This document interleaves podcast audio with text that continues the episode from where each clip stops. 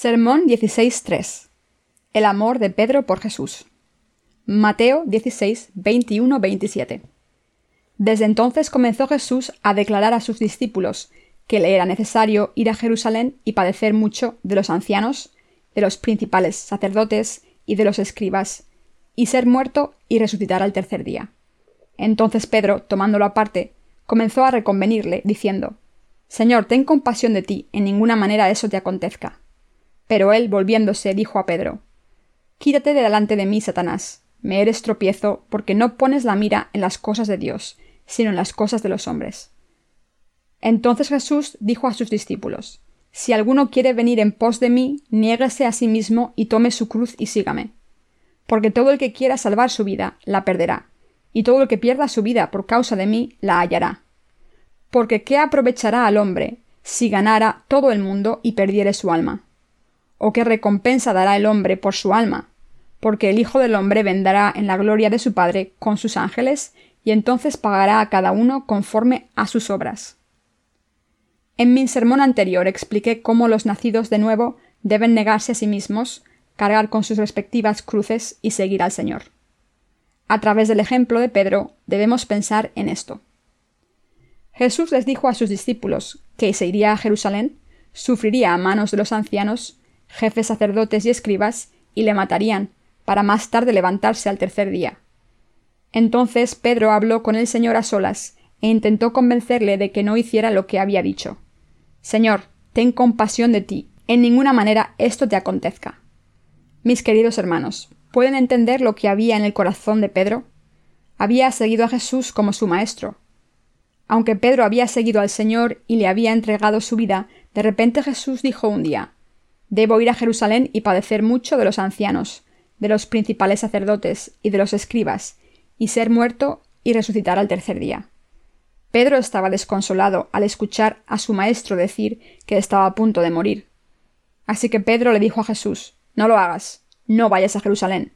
No necesitas sufrir a manos de esta gente ni morir. No lo permitas. Probablemente podamos entender lo que le pasó a Pedro por su mente, Después de todo, ¿a quién le gusta escuchar que alguien, a quien respeta, morirá y será despreciado? Yo aprecio el amor de Pedro por el Señor. Sin embargo, Jesús reprendió el amor de Pedro. Sin embargo, Jesús reprendió a Pedro duramente diciendo Quítate de delante de mí, Satanás, me eres tropiezo, porque no pones la mira en las cosas de Dios, sino en las de los hombres. Por supuesto, Pedro no era Satanás, era claramente un discípulo de Jesús porque le dijo Jesús a Pedro, Quítate de delante de mí, Satanás, porque Satanás había entrado en el corazón de Pedro y estaba obrando en él. Cuando consideramos las palabras de Pedro desde nuestra perspectiva humana, podemos entender este sentimiento porque refleja la naturaleza humana. ¿No es nuestra naturaleza básica buscar la comodidad y la prosperidad carnales? Muchas personas solo quieren su bienestar. Si prestamos atención a los nombres de las iglesias, en una sola ciudad veremos muchas iglesias denominadas Iglesia de la Paz o algo parecido. ¿Cuánto desea la gente estar en paz? Como la gente desea la paz, le pone estos nombres a las iglesias. Por eso Pedro se quedó decepcionado cuando su maestro, a quien le había entregado toda su vida y a quien respetaba tanto, dijo que iba a ser perseguido, y por eso intentó evitarlo. ¿No estarían ustedes tristes si su maestro tuviera que sufrir y morir? Como discípulos, es normal que esto ocurra. Por tanto, podemos apreciar lo que había en el corazón de Pedro. Podemos entender por qué Pedro dijo estas cosas a Jesús. También podemos entender cómo pueden surgir estos pensamientos de los corazones de nuestros hermanos y hermanas y de los siervos de Dios. Como todo el mundo, Pedro odiaba el dolor físico y ponía la mira en sus propias cosas en vez de en las cosas de Dios. Por eso dijo estas cosas. Cuando pensamos en esto vemos cómo la gente se obsesiona con sus propios problemas como Pedro. A cada momento la gente solo piensa en sus problemas. Como es un instinto básico, vivir por instinto es vivir para uno mismo.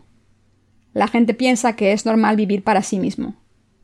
¿Piensan alguna vez en la obra de Dios? No, muchas personas viven sin ningún interés en la obra de Dios. Pero nosotros no debemos vivir instintivamente, sino que debemos parar y pensar en la diferencia entre las cosas del hombre y las cosas de Dios. Jesucristo nos está preguntando si pensamos en su obra. Jesús le dijo a Pedro, ¿por qué no pones la mira en las cosas de Dios, sino en las de los hombres? Desde el punto de vista de Pedro, él estaba preocupado por el bienestar de su maestro, pero fue reprendido por ello. Después de todo, Pedro era humano y no podía quedarse contento con la persecución y tortura de su maestro. Si hubiese algún discípulo que aceptase la muerte de Jesús y no fuese perturbado por ella, entonces ese discípulo sería un mal discípulo. En otras palabras, el corazón de Pedro era como el de una persona normal. Esta es la naturaleza humana. Del mismo modo, ustedes y yo debemos tener este tipo de corazón. Aunque digamos que amamos a Dios y le adoramos, si pensamos más a fondo, veremos que en muchos casos ponemos la mira en nuestros propios asuntos en vez de en la obra de Dios. Como resultado, algunas personas piensan cosas diferentes desde su punto de vista y viven su fe por su propio bienestar. ¿Cuál es la razón? La razón es que ponen la mira en las cosas del hombre en vez de en las cosas de Dios. Como no ponen la mira en las cosas de Dios, acaban pensando en sus propios asuntos. A veces nuestros hermanos y hermanas y yo mismo vamos de un lado para otro, entre la obra de Dios y las cosas de los hombres. Cuando hablo de la obra de Dios a alguien que tiene la mira puesta en las cosas de los hombres, esta persona se enfada. ¿Por qué? Porque a esta persona no le gusta la obra de Dios. Esta gente piensa así. Ahora que creo en Jesús, ¿no debería vivir una vida cómoda? Está bien eso de ir al cielo, pero yo creo en Jesús para vivir con comodidad en este mundo y para prosperar. ¿Para qué si no me he hecho cristiano? ¿Para qué creer en Jesús si tengo que negarme a mí mismo y mi situación no mejora? Yo voy a la escuela por mi bien, gano mi dinero y creo en Jesús por mi bien. Así que, ¿qué tontería es esta de que tengo que vivir por la obra de Dios? ¿Me están pidiendo dinero? Los que solo piensan en su carne y no se dan cuenta de lo valiosa que es la obra de Dios, no pueden negarse a sí mismos, después de recibir la remisión de los pecados. Sus corazones están en el dinero primero. Así que debemos contemplar qué es la obra de Dios y qué son las cosas de los hombres. La gente joven actúa sin madurez. Solo piensa en sí misma. Pero ¿qué ocurre cuando crecen los jóvenes? Que se hacen más reflexivos. Ahora nosotros también debemos reflexionar. ¿Cuál es la obra de Dios? La obra de Dios es la obra de Dios simple y claro. Para ser más concreto, la obra de Dios en este mundo consiste en salvar a las personas del pecado. Estamos pensando en hacer más reuniones de renacimiento espiritual para la primera mitad de este año. Estas reuniones son la obra de Dios. También es la obra de Dios reunirnos en la iglesia para adorar a Dios, escuchar su palabra, ofrecer nuestro tiempo, nuestras posesiones materiales y todo lo que tenemos para servir al Señor. Plantar iglesias también es la obra de Dios. Predicar el Evangelio por todo el mundo también es la obra de Dios. Por eso estamos predicando el Evangelio a través de nuestros libros y nuestros labios. Todas estas cosas son la obra de Dios. Todas estas cosas son instrumentos de Dios para su obra. Si solo buscásemos nuestro bienestar, no tendríamos que predicar el Evangelio por todo el mundo. Si parásemos nuestra misión mundial, no tendríamos que realizar ofrendas en este ministerio. ¿No estarían mejor así? su carne estaría en paz, pero entonces no tendríamos nada que ver con Dios. La obra de los hombres se levanta contra la obra de Dios. Hace poco compré una fotocopiadora para mi iglesia. ¿Creen que la compré porque me apeteció? No, antes de comprarla no me podía decidir. La razón por la que quise comprar era que deseaba crear un periódico con el Evangelio en formato de tabloide sensacionalista para que la verdad fuera extendida hasta los que son demasiado insensatos para creer en el Evangelio del agua y el Espíritu por mucho que se les predique. Sin embargo, incluso la mejor fotocopiadora es inútil si no se emplea de la manera adecuada. Del mismo modo, sin un técnico que la mantenga y que haga el periódico, no vale para nada. Así que me sentí confuso y no me podía decidir. Me dijeron que me costaría unos 1.200 dólares, así que pensé en qué podía aprovechar esa inversión. Cuando le dije al vendedor que queríamos hacer 48.000 copias a la semana, se quedó sorprendido y me dijo que ese modelo no podía hacer tantas copias y que por tanto tendría que comprar una que costase entre 3.000 y 3.650 dólares. Tenía que comprar esa fotocopiadora. Teníamos que copiar los libros de himnos de nuestra iglesia y los periódicos del Evangelio. así que no podía dejar la compra para más tarde. Aunque en nuestro ministerio utilizamos ordenadores, hay un límite de copias por cada impresora. Por eso queríamos tener una fotocopiadora. Nuestras mentes estaban turbadas por esta obra. ¿Por qué hacer algo que nos preocupa cuando podemos estar tan cómodos? Si no hacíamos los libros de himnos y los periódicos, no teníamos que comprar la fotocopiadora.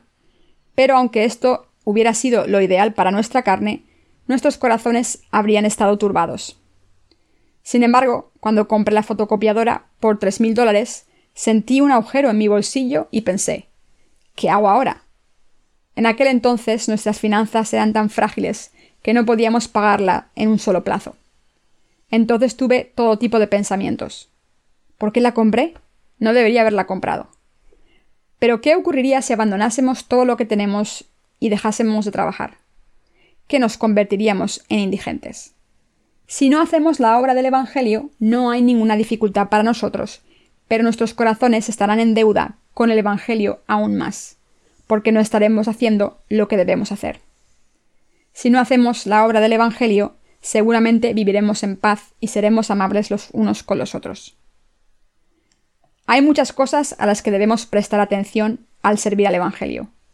Debemos preparar nuestros recursos financieros con ofrendas. Debemos invitar a los siervos de Dios a reuniones de resurgimiento espiritual.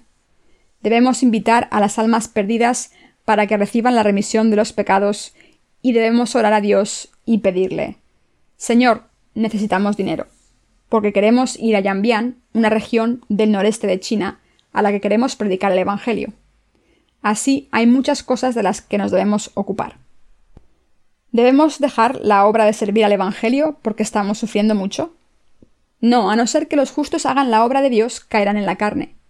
No hagan la obra de la carne, de acuerdo con sus propios pensamientos, como Pedro cuando dijo Señor, ten compasión de ti, en ninguna manera esto te acontezca. ¿Por qué tienes que morir? No has hecho nada malo. ¿Por qué te persiguen? Eso nunca ocurrirá, porque su corazón no podía aceptar que su maestro tuviera que sufrir.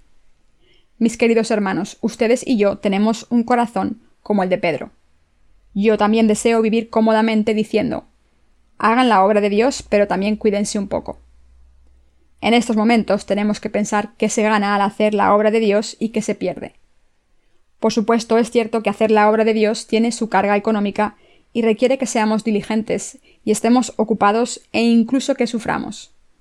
Por eso nuestros cuerpos se cansan cuando hacemos la obra de Dios. Sin embargo, también recibimos mucho de esta obra. Solemos pensar en las cosas de los hombres en vez de las cosas de Dios. Mis queridos hermanos, sus mentes son así.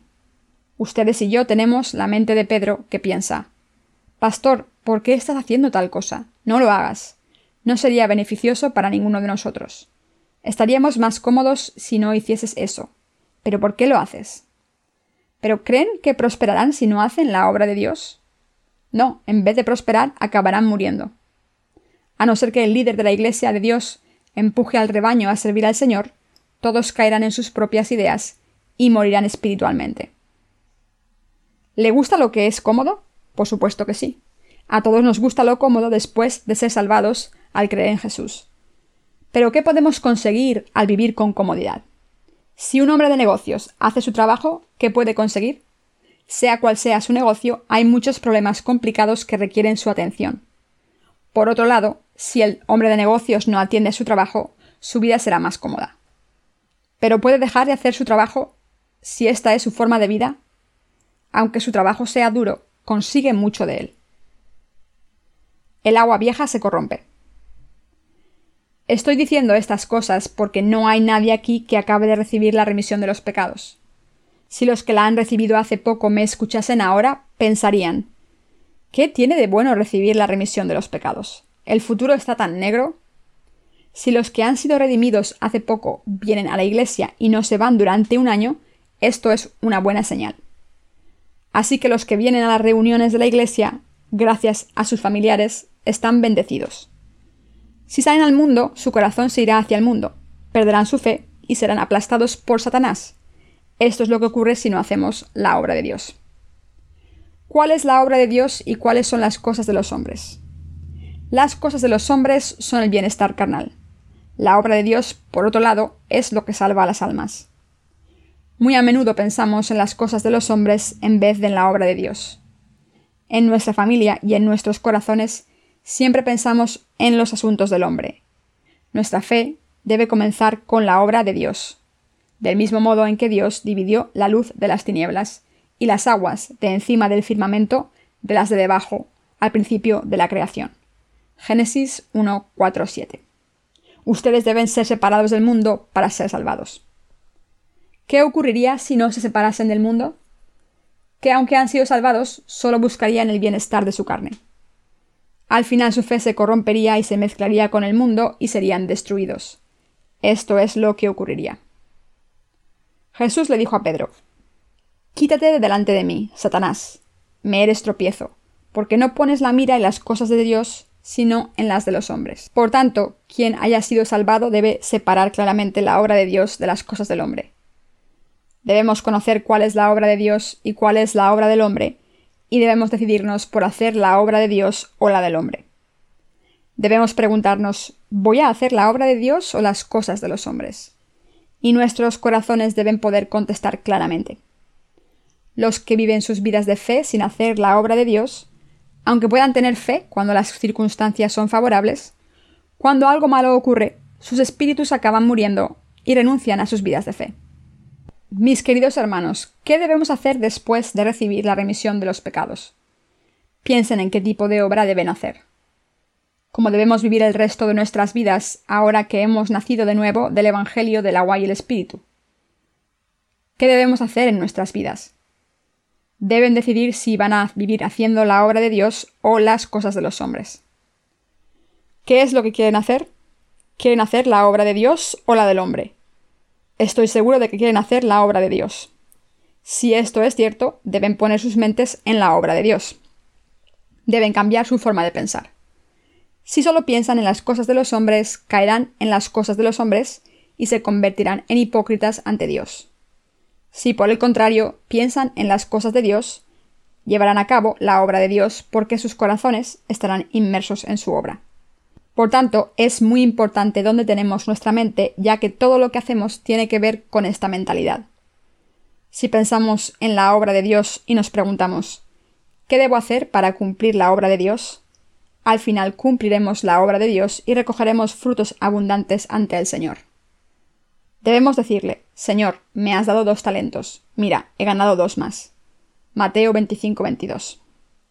Por el contrario, si pensamos en las cosas de los hombres, diremos, ¿qué me ha dado Dios? Todo lo que me ha dado es esta salvación y aún así me pide tanto. Entonces esconderemos los talentos de su salvación en el suelo, es decir, en nuestros corazones, y buscaremos nuestro bienestar para acabar muriendo al final. Esta gente vive en el mundo a lo loco y piensa para sí mismo. Vivo bien. Hacer la obra de Dios solo me da dolores de cabeza, ya que tengo que servirle mucho. No lo voy a hacer. Por lo menos estoy salvado, no voy a ir al infierno. Si esto ocurre, serán arrojados a las tinieblas, como el siervo que solo tenía un talento. Incluso después de recibir la remisión de los pecados, algunas personas pueden pensar que es importante mantener sus relaciones personales a toda costa. Esta gente no lucha la batalla del Evangelio ni muestra ningún interés en la obra de Dios porque piensa que ofenderán a sus conocidos si dicen serás arrojado al infierno si tienes pecados, así que debes recibir la remisión de tus pecados. Si ustedes viven así, morirán. Debemos tener en cuenta la obra espiritual en nuestro trabajo. Debemos tener una mentalidad adecuada. En particular, es necesario que los nacidos de nuevo tengan la mentalidad adecuada. El Espíritu Santo, que vive dentro de nuestros corazones, quiere hacer la obra de Dios. Si es así, debemos poner nuestra mente en la obra de Dios y los líderes de la Iglesia de Dios deben darle a la congregación la oportunidad de hacer la obra de Dios.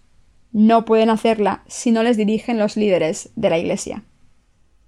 Si esto ocurre, cuando el Señor les pida que sometan todo lo que han hecho por Él en el futuro, no tendrán nada que mostrarle. Nadie puede llevar a cabo la obra de Dios por sí mismo. Solo pueden hacerlo cuando los líderes de su iglesia les guían y les dan trabajo.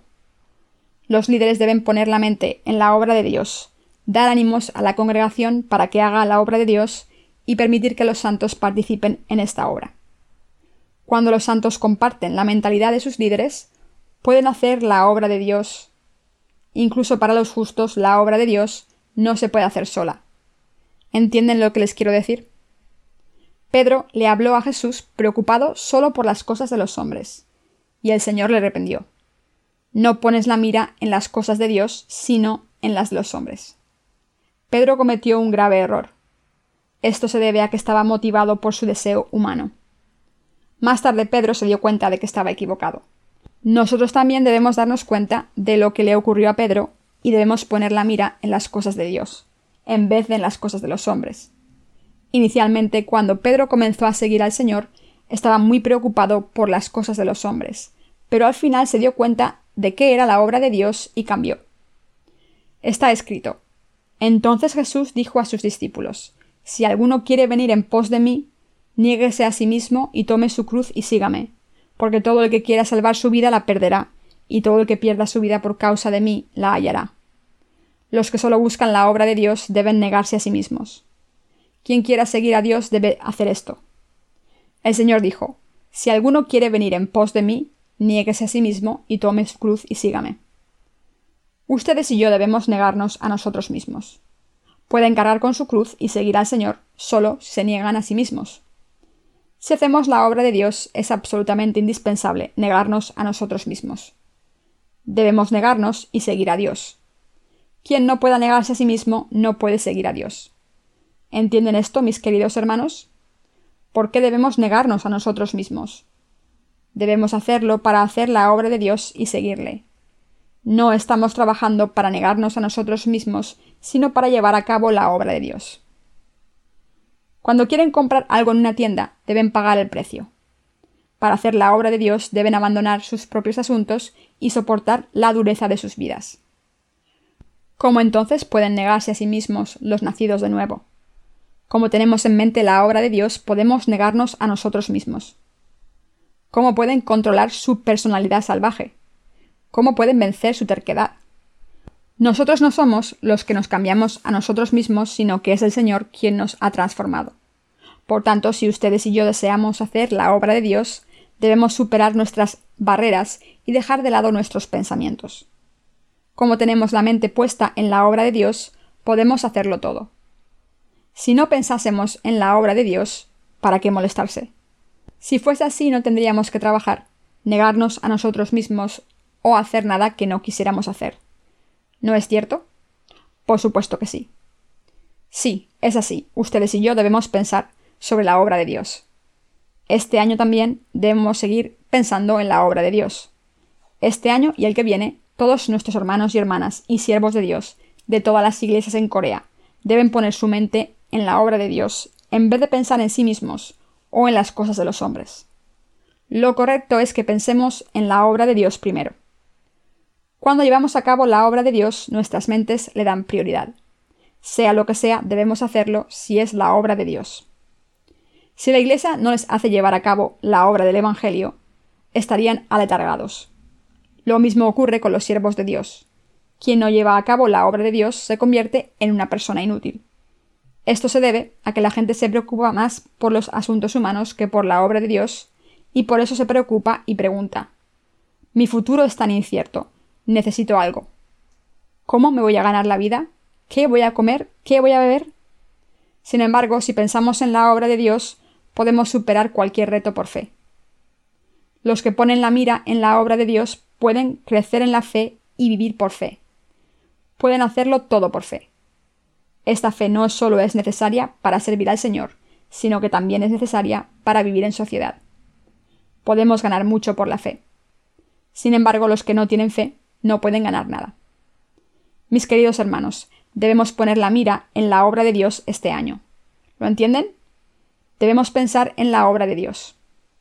Les pido que les enseñen a los que acaban de ser salvados a poner la mira en la obra de Dios. ¿Qué cumplirán este año, aunque trabajen duro por su cuenta? ¿Qué cumplirán en sus vidas enteras? ¿Acaso no se las arreglarán para salir adelante? Nosotros no solo salimos adelante, sino que hacemos la obra de Dios en nuestras vidas, y después nos encontramos con el Señor. ¿Qué prefieren? ¿Preferirían vivir como nosotros o vivir el resto de sus vidas cometiendo pecados? ¿Solo les importa la prosperidad de la carne? Deben decirles estas cosas a los que acaban de nacer de nuevo. Ellos también desean hacer lo que está bien en sus vidas, pero como no saben cómo hacerlo, deben enseñarles a vivir como nacidos de nuevo correctamente y darles la oportunidad de seguir al Señor. En muchos casos la gente acaba viviendo vidas sin sentido porque no saben lo que es lo correcto. Mis hermanos y hermanas, ¿se dan cuenta de que todos nosotros debemos poner la mira en la obra de Dios? Cuando pongo la mira en la obra de Dios, oro. Cuando mi mente está en la obra de Dios, mi mente se abre, sale la fe y recibo más fuerzas. Aunque nuestra carne estuviese más cómoda, si no estuviésemos haciendo la obra de Dios, no progresaríamos en la fe. Todo lo que estamos haciendo en la Iglesia de Dios es su obra bendita. Si hacen la obra de Dios, saldrá fe de sus corazones, recibirán fuerzas y muchas almas serán salvadas. Este campamento de formación para discípulos es también la obra de Dios. Así que cuando participamos en este campamento, estamos haciendo la obra de Dios, por lo que recibimos grandes bendiciones en nuestros corazones. Venir a la reunión de la Iglesia también es la obra de Dios. Difundir el Evangelio hace que la fe crezca. Así que si van a todas las reuniones sabiendo que es la obra de Dios, su corazón estará bendecido. Hagamos lo que hagamos. Si trabajamos sabiendo que es la obra de Dios, todo puede ser una bendición. Si participamos en las reuniones de resurgimiento espiritual, la palabra quedará grabada en nuestros corazones, desearemos servir al Evangelio, tendremos fuerzas y seremos bendecidos por Dios. Sin embargo, si ponemos la mira en las cosas de la humanidad, pensaremos ¿Por qué tenemos que realizar reuniones de resurgimiento? Ya hay muchas almas que han recibido la remisión de los pecados sin este tipo de reuniones. Pero en realidad estos pensamientos vienen a nuestros corazones cuando pensamos que ahorraríamos dinero si no realizásemos estas reuniones y que no seríamos perseguidos. Sin embargo, cuando realizamos reuniones de resurgimiento, Satanás lo odia, pero entonces sale fe de los corazones de nuestros hermanos y hermanas. En otras palabras, a través de la palabra predicada en estas reuniones, desaparece la paja de las mentes de los santos y sus corazones se llenan de fuerzas. Con la obra de Dios en mente, las reuniones de resurgimiento son indispensables, pero si solo pensamos en las cosas de los hombres, no necesitamos estas reuniones ni los campamentos de discípulos, ni reuniones de culto, y mucho menos ir a Yanbian, China, para predicar el Evangelio. Pensaríamos que no necesitamos ir a un país extranjero para trabajar duro, pero debemos darnos cuenta de que estos son pensamientos carnales y debemos escapar de ellos. Si tenemos una mente carnal, no querremos hacer nada. ¿Estamos completamente libres de pensamientos carnales? Por el contrario, estos deseos prevalecen. Debemos admitir que nosotros no estamos completamente libres de los pensamientos carnales, y debemos reconocer que nos preocupan tanto las cosas de los hombres como las cosas de Dios. Debemos darnos cuenta de que solo podemos vivir si hacemos la obra de Dios. Si no servimos a Dios, aunque estemos cómodos en la carne, nuestros espíritus morirán. Cuando pensamos en la obra de Dios, estamos obligados a hacer su obra y a empezar a servir a Dios, por lo que nuestra carne gana mucho gracias a sus bendiciones. Podemos ganar tanto de escuchar el Evangelio del agua y el Espíritu. He experimentado en muchas ocasiones cómo las cosas de Dios se completaban fácilmente cuando no les prestaba mucha atención. Si Dios lo quiere, todo es posible. Cuando ponemos la mira en la obra de Dios y nos unimos con la Iglesia por el bien del Evangelio, Dios nos bendecirá. Cuando ponemos la mente en las cosas de Dios y las llevamos a cabo por fe, tanto las cosas pequeñas como las grandes serán completadas porque Dios nos ayudará y obrará en nosotros. Mientras llevamos a cabo nuestra vida de fe, veremos esto por nosotros mismos. ¿Saben por qué Corea es un país tan próspero? Corea ha crecido tan rápidamente para llegar a la estatura de los otros países desarrollados, que la gente de alrededor la llama el milagro del río Han. En cuanto a los rasgos nacionales del pueblo coreano, la lucha y la falta de unidad lo caracteriza. Si nos centramos en los recursos naturales y en la gente, no hay ninguna causa para el desarrollo de Corea. ¿Creen que Corea tiene recursos nacionales o que tiene tecnología? ¿Qué tiene? Nada. Pero a pesar de esto, Corea es bastante próspera. ¿Cuál es la razón? Mucha gente está predicando el Evangelio del agua y el Espíritu. Por eso Dios ha bendecido a Corea y le ha permitido ser una nación próspera. Han pasado unos 40 años desde que Corea ideó e implementó planes de desarrollo económico. ¿Por qué se está prosperando en este país? En algunos respectos, Corea es un lugar mejor para vivir que Japón u otras naciones prósperas en Europa. Esto se debe a que los costes de vida son mucho menores. Mientras que el Producto Interior Bruto de Corea es más bajo que el de estos países, la calidad de vida no es peor. Muchos japoneses visitan Corea porque es un gran país para visitar con poco dinero. Tanto las naciones como los estados, familias y negocios pueden prosperar si Dios los bendice. Si ponen su mente en la obra de Dios y le sirven, podrán prosperar en todo lo que hagan, porque Dios les ayudará en todas las cosas. Corea no tiene recursos naturales, pero los coreanos son bastante prósperos a pesar de esto, y la razón es que hay muchos siervos de Dios y gente que predica el Evangelio en nuestro país. Debemos recordar que gracias a estos justos que ponen la mira en la obra de Dios, Él bendice a este país. Debemos poner la mira en la obra de Dios. Asegúrense de tener en mente la obra de Dios y tenerla en sus corazones, reflexionar sobre ella y juzgar si están pensando en la obra de Dios. Algunas personas no consideran la obra de Dios y sus mentes están puestas en los asuntos humanos. Los que no han recibido la remisión de los pecados solo quieren pensar en las cosas humanas. Por el contrario, los nacidos de nuevo deben poner sus mentes en la obra de Dios.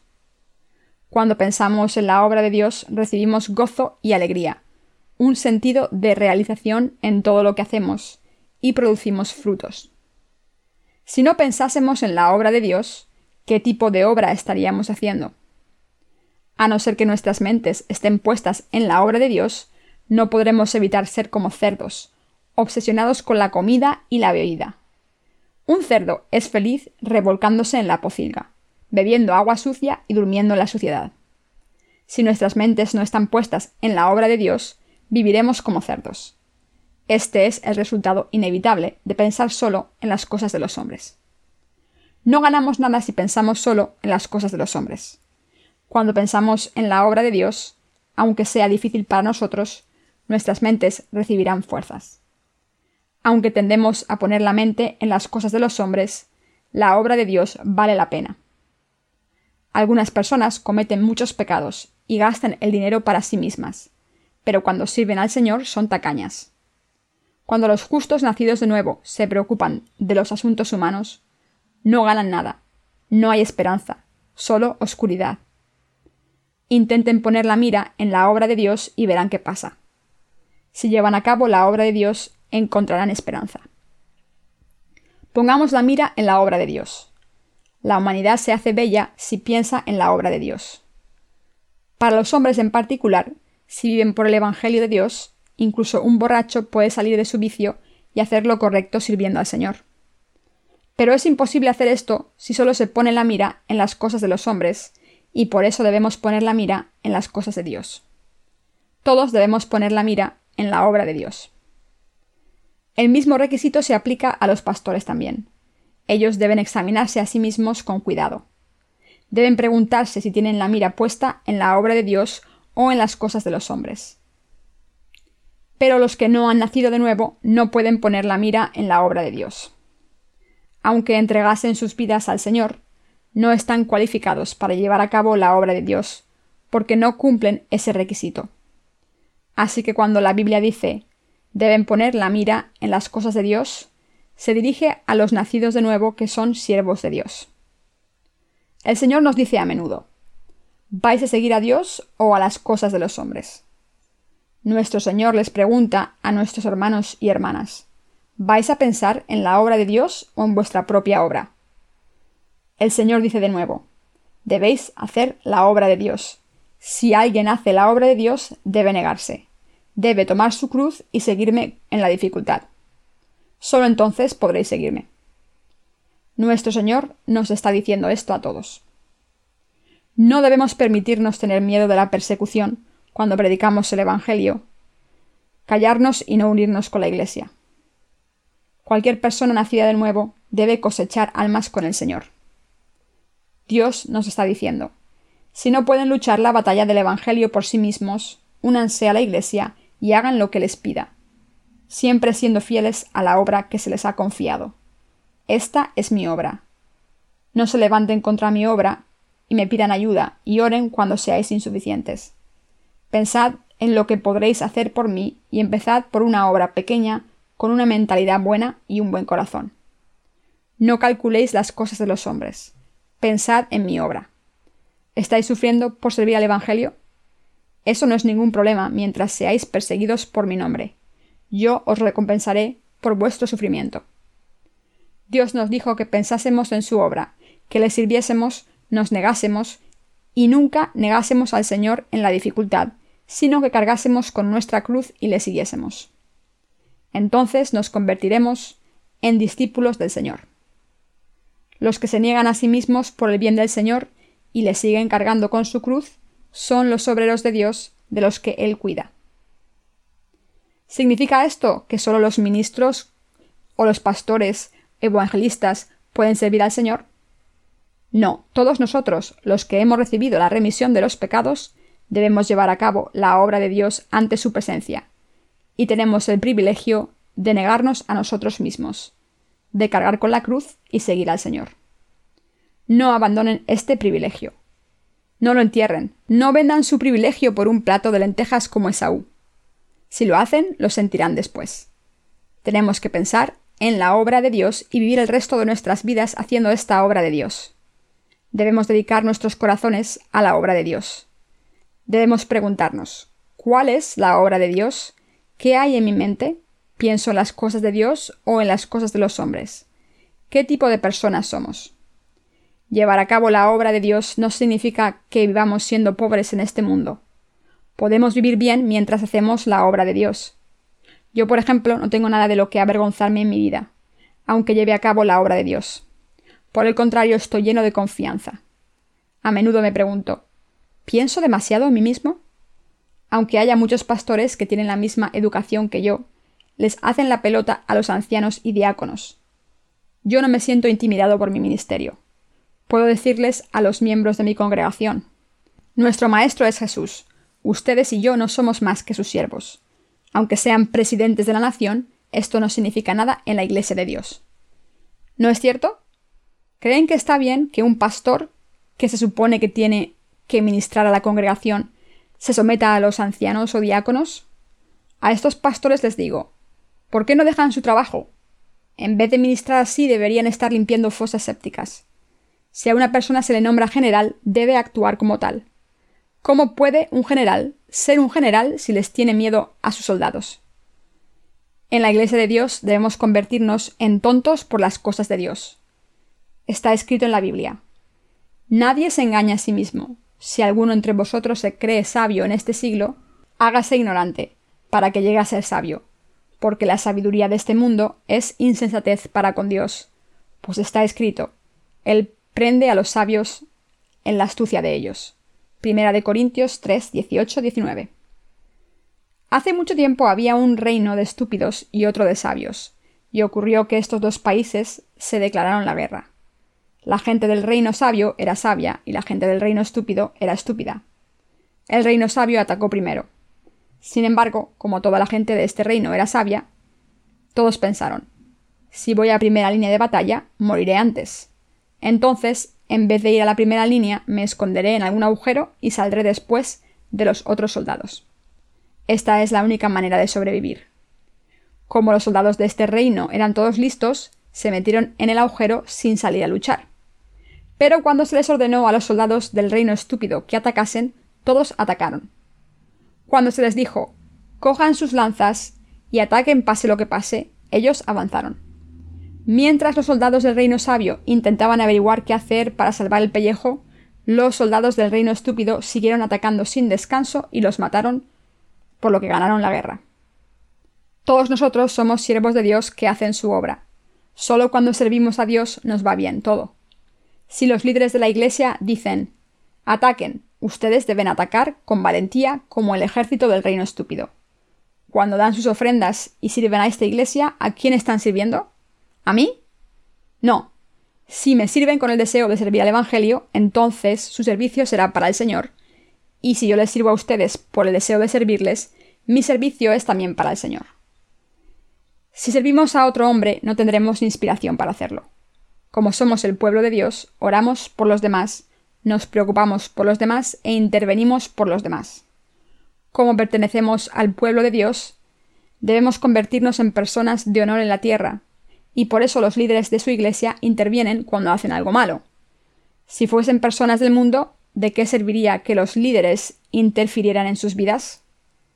Embarquémonos en el mismo barco y hagamos la obra de Dios juntos hasta llegar a nuestro destino. Esta es la base de mi mensaje. Pongamos la mira en las cosas de Dios. Hagamos su obra. ¿Cuántos pensamientos carnales hemos tenido este año? Si no ponemos la mente en la obra de Dios, nos preocuparemos por las cosas de los hombres todo el tiempo. Ahora no son solo los pastores o los evangelistas los que deben hacer la obra de Dios. Nosotros también debemos poner la mente en la obra de Dios. Debemos reflexionar sobre lo que podemos hacer para llevar a cabo la obra de Dios, participar en ello y hacer esta obra. Esto es lo que nos ha dicho el Señor. Este año hemos establecido varias metas para la obra de Dios. La primera meta es la predicación del Evangelio en Yambian, China. Me emociono de pensarlo. Aunque me pondría nervioso de pensar en ello si fuera una obra humana, y no querría ir allí si fuera mi voluntad, como es la obra de Dios, estoy emocionado. Un invitado de Yambian me dijo una vez que hace tanto frío allí que cuando se orina se congela inmediatamente. Cuando escuché esto pensé, no puedo ir allí, ni siquiera puedo soportar 10 bajo cero. ¿Cómo voy a aguantar temperaturas de 40 grados bajo cero? No puedo ir. Si fuera mi propia obra, no iría, pero como es la obra de Dios, tengo que ir si Dios me lo pide. Y si es la obra de Dios, quiero ser el primero en ir allí. Ustedes también quieren, ¿verdad? Yo iré antes y haré camino para que cualquiera pueda ir allí a hacer la obra de Dios. Del mismo modo en que hacemos reuniones de resurgimiento espiritual porque es la obra de Dios, predicamos también el Evangelio a los universitarios y a la gente de todo el mundo porque esta es la obra de Dios.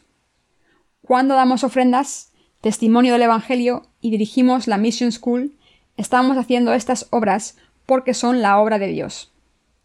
Además, servimos al Señor porque es la obra de Dios. ¿No es cierto? Es cierto, sea lo que sea, si es indispensable para la obra de Dios, debemos hacerlo. Si es la obra de Dios, debemos hacerlo enseguida. Hagamos lo que hagamos, debemos basar nuestra decisión en si es la obra de Dios o no. Después de todo, tenemos la mente puesta en la obra de Dios y somos personas salvadas que le sirven. Aunque los nacidos de nuevo son pocos en número, debemos ir llevando a cabo la obra de Dios. Espero sinceramente que sigamos haciendo la obra de Dios en nuestras mentes este próximo año y el resto de nuestras vidas, y que llevemos a cabo su obra antes de estar en su presencia. Hagamos la obra de Dios antes de ver al Señor cara a cara. Oremos juntos a Dios. Oremos a Dios para que nos haga pensar en su obra y para que podamos llevarla a cabo este año. Mis queridos hermanos, oremos. Señor, por favor, ayúdanos y obra en nosotros para que podamos hacer tu obra.